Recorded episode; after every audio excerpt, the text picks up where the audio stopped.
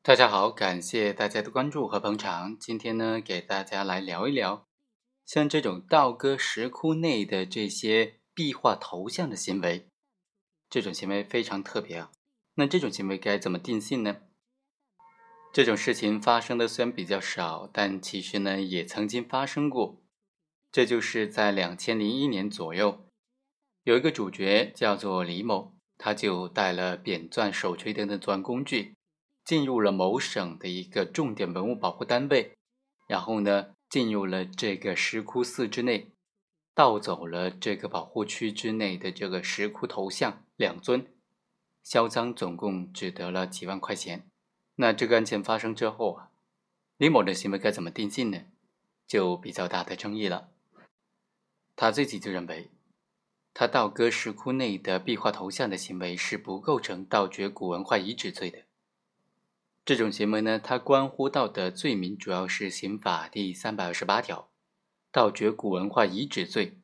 盗掘古墓葬罪、盗掘古人类化石罪、古脊椎动物化石罪。这其中呢，就包括以下的几种情形：第一，盗掘确定为全国重点文物保护单位和省级文物保护单位的古文化遗址、古墓葬的。本案当中主要适用的就是这一条法条了。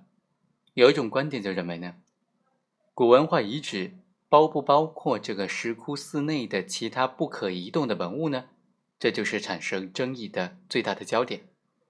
有一种观点就认为，考虑到立法的旨意啊，刑法当中规定的这个古文化遗址，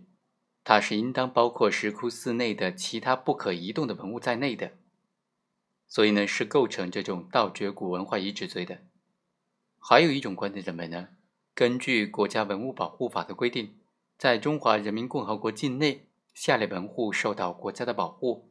其中就包括具有历史、艺术、科学价值的古文化遗址、古墓葬、古建筑、石窟寺和石刻壁画等等。同时又规定说，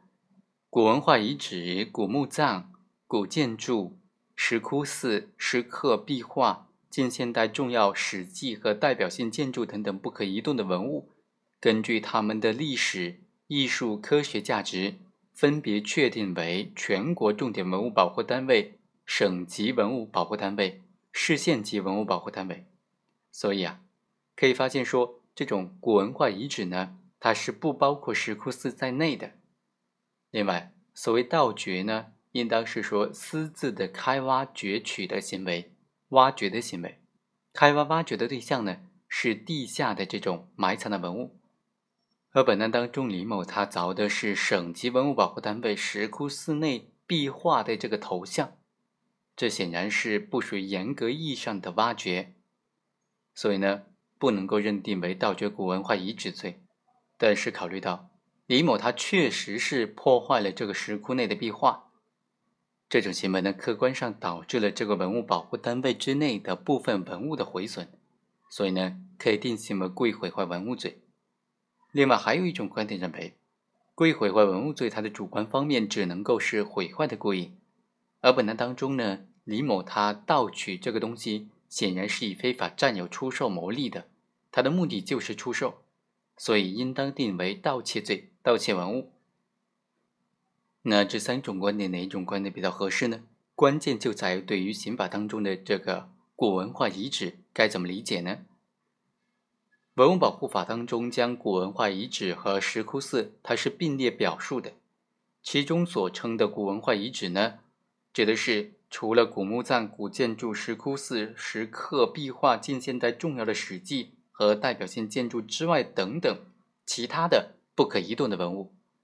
是不可移动文物类上的一种专业的细分，所以呢，它的含义就相对比较窄了。主要指的是古代的建筑废墟以及古人类社会活动的留下来的遗迹。石窟寺呢，又称石窟，它主要是指的是古代一种在崖体内开凿而成的，里面呢有佛像、有佛教故事等等的壁画、石刻等等这种佛教的建筑。原则上呢。在刑事立法当中使用有关的专业术语，以及在刑事司法当中对于宪法条文内有关专业术语的解释，都应当尽量的和相关部门法的专业用语保持一致，这是保持各个部门法律整体性、统一性的需要。但是呢，考虑到刑法规范和相关的行政法律规范，它所规制的目的是不同的，有时候两者使用同一术语，但是在含义上呢，却是有明显的差别的，或者说是需要做出不同解释的。比如说。刑法当中所使用的伪劣商品就不能够等同于产品质量管理法当中所规定的伪劣产品了。古文化遗址呢也有广义和狭义之分。广义的古文化遗址，它可以用来泛指一切古代文化活动的遗迹或者遗物。也就是说，在不可移动的文物当中，除了近现代重要史迹和代表性的建筑不属于古文化的范畴之外，古墓葬呢？因为刑法当中另有规定，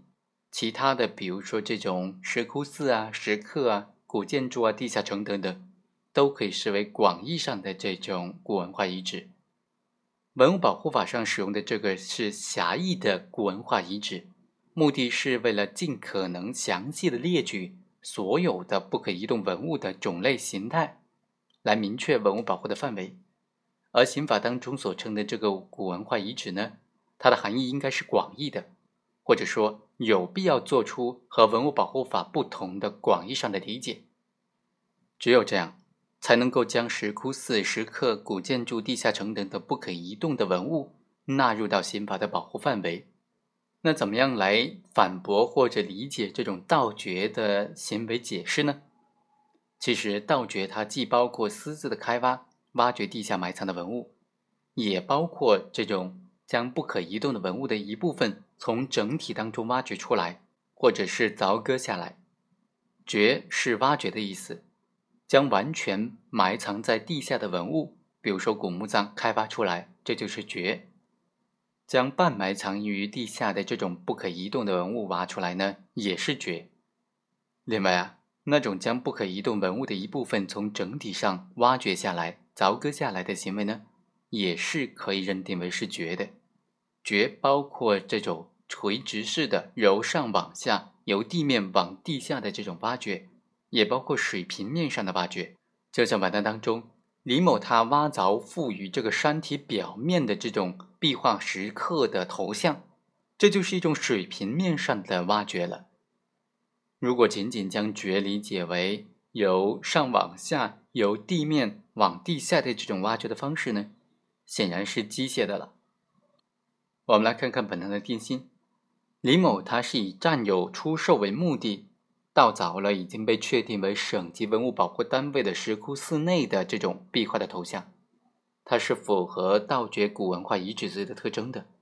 对他呢，应当在十年以上有期徒刑、无期徒刑或者死刑，并处罚金或者没收财产的法定刑幅度之内定罪量刑。李某在实施这些行为的时候，虽然主观上具有毁损省级文物保护单位文物的放置的故意，客观上呢也确实损毁了，但他直接的故意并非是损毁，所以不能够认定为是毁坏文物罪、损毁文物罪。李某的行为呢，他是一个行为同时触犯的两个罪名，由于这种盗掘古文化遗址罪的法定刑是重于故意毁坏文物罪的，根据择一重处断的原则。本案应当定性为盗掘古文化遗址罪。好，以上就是本期的全部内容，我们下期再会。